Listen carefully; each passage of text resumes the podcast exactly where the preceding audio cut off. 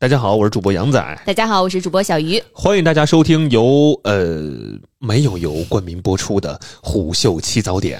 以下内容均来自虎嗅七早点周一到周五每天早晨七点半到九点半的直播片段。言下之意呢，就是废话有点多，大家也别嫌弃，因为这都是直播间最真实的状态。如果大家想听到更丰富、更及时的直播内容，记得在周一到周五准时进入直播间，和大家一起畅聊新消费、新科技、新趋势。我们现在在虎嗅 APP、视频号、抖音、喜马拉雅同步直播，期待直播间相见。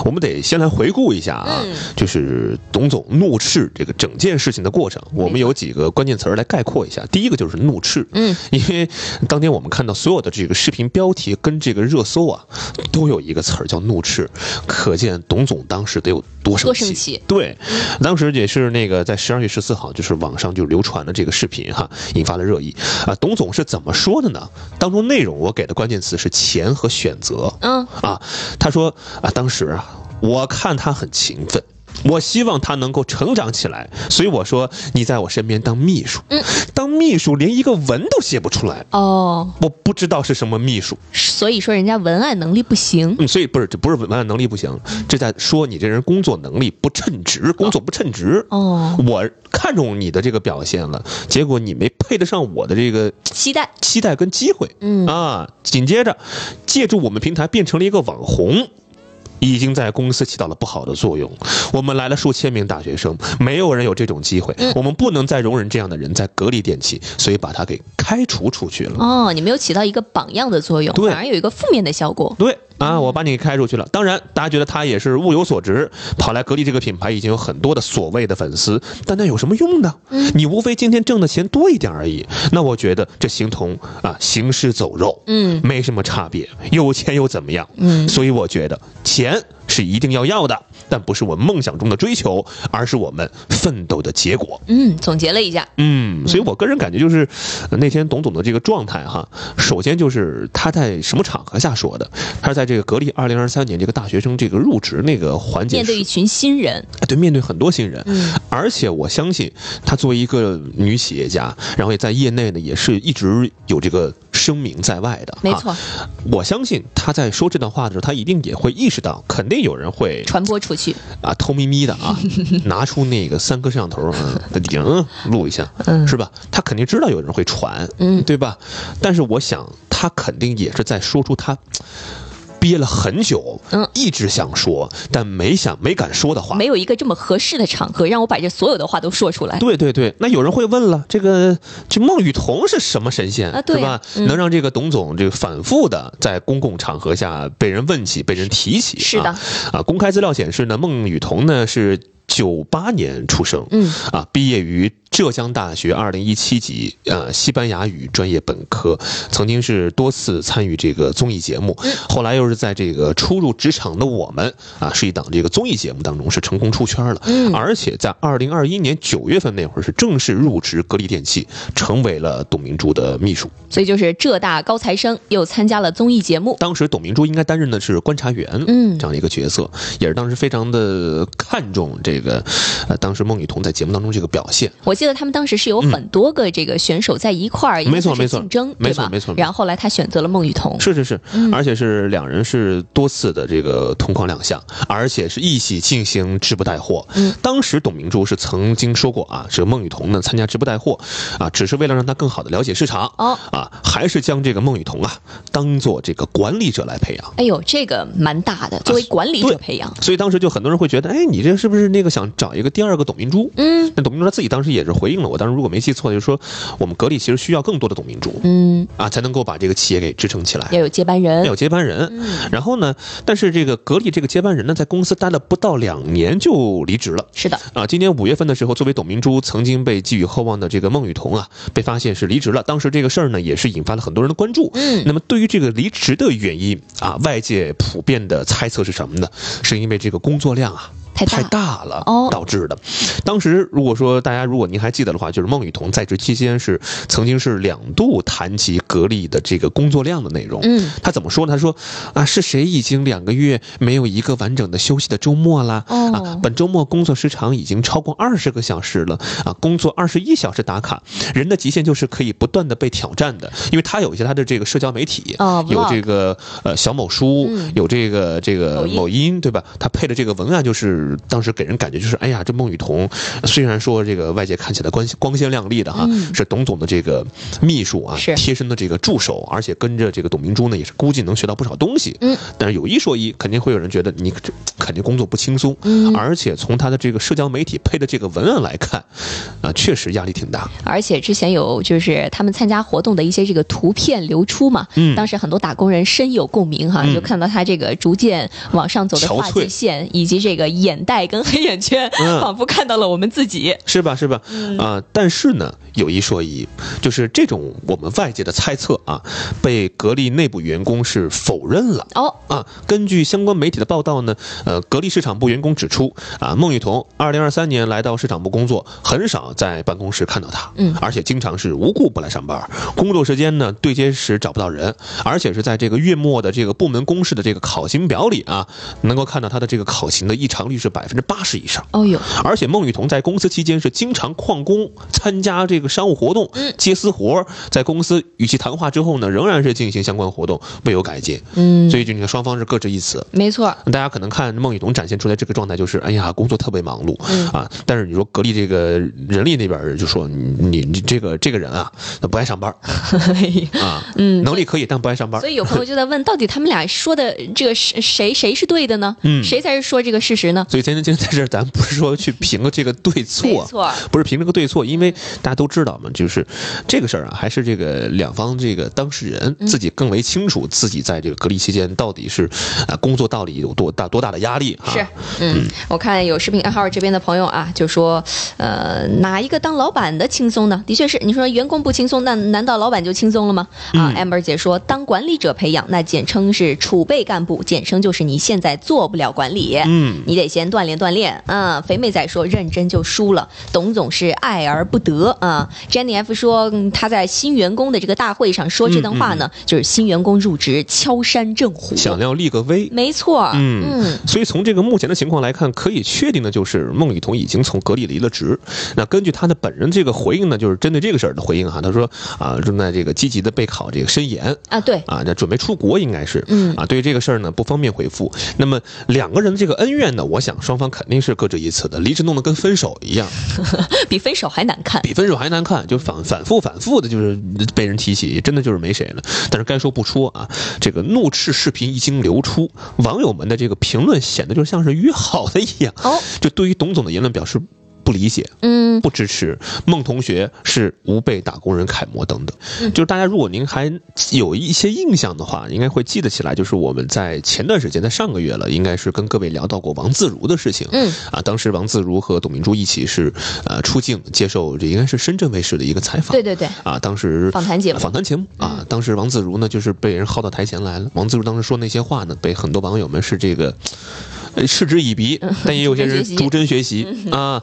很多人说这个王自如啊，真是哎呀，人到中年身不由己。也有些人觉得哎王自如这种人不能学啊，太油腻 啊。我看某音这边有位朋友的评论啊，一定要念一下。呃，我头上有犄角，这位朋友说屁股决定脑袋，嗯屁股决定脑袋我是董明珠，我也骂；我是孟羽童，我也跑。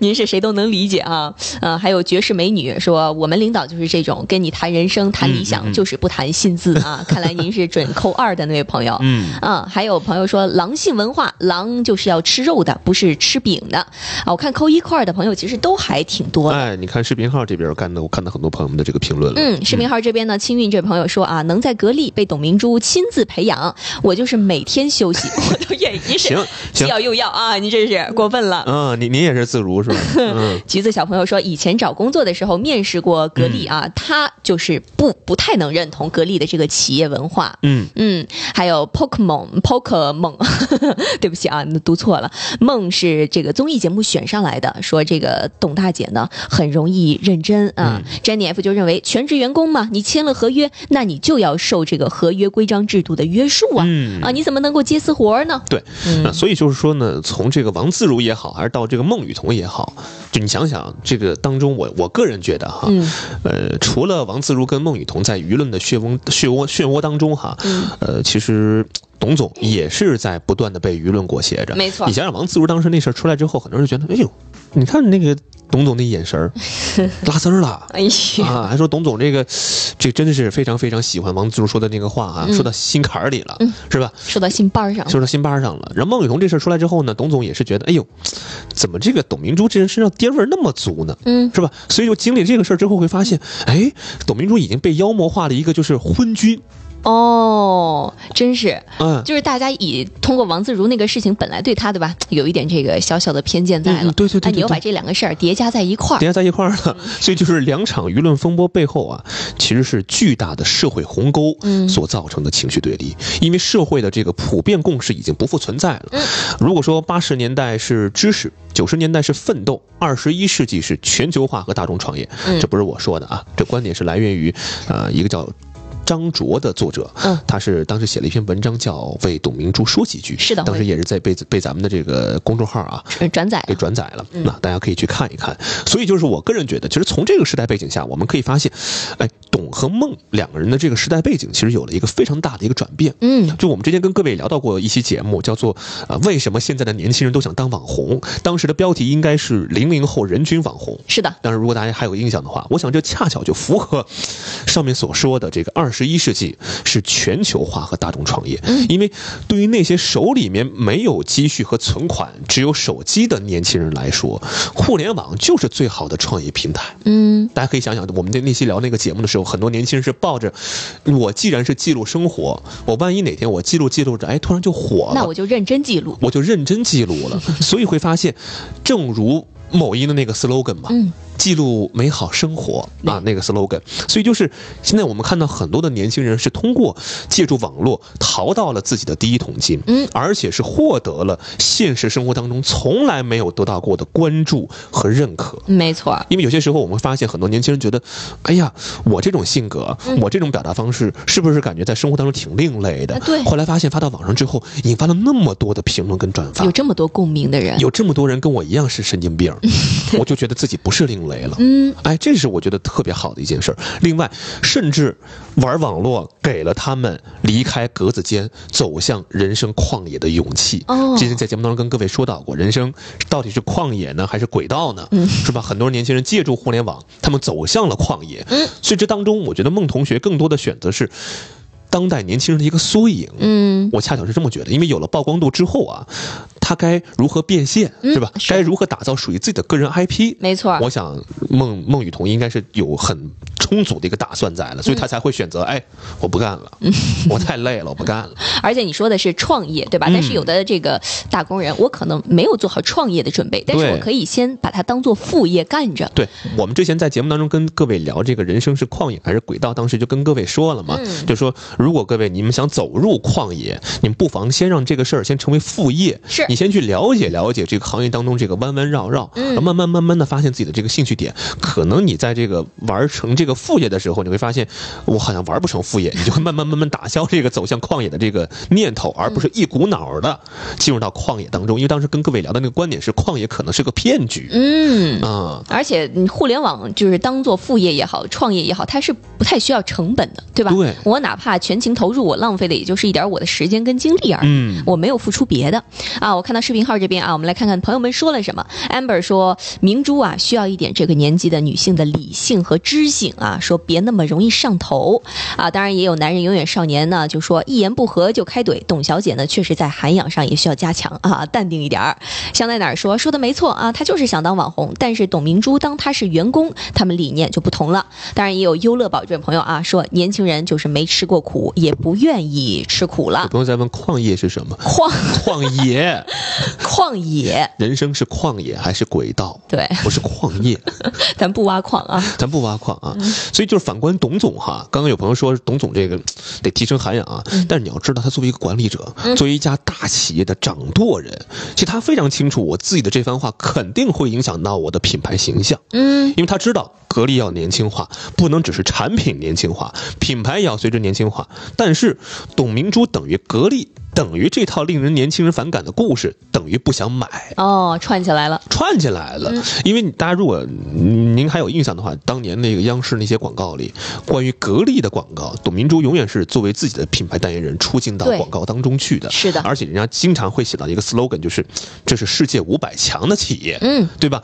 但是今年八月份，当时格力是落榜了，落榜了这个财富世界五百强。嗯。啊，他在接受媒体采访的时候说了，说自己呀啊其实不难过，就是企业。好不好，自己心里有数，有没有病啊？自己心里是知道的。所以我个人感觉，就董总他作为一个呃经历过大风大浪，而且当年也是一路。从隔离这个售货员变成这个企业家的这样一个身份转变，他肯定是见过很多大风大浪的。嗯，就目前这个阶段，就是孟雨桐带给他的这些舆论风波一样，还是王自如带给他这种舆论风波一样，他其实不害怕，不害怕，他依然还是敢于在这个公众面前去发言的。嗯，就像他不是那种像很多企业家面对很多镜头的时候，他是我不敢说话了，是我怕我错话，我怕我上热搜。嗯啊，这我感觉还是还是人家没变，是价值观其实没变的。嗯，而且大家如果说您看过就之前刚跟。说大家说的那个问董明珠说几句话那个文章哈，当中给了一个观点，我觉得还挺好的，就是那个年代里是什么呢？那个年代就是在在告诉很多这个董明珠这样的年轻人啊，是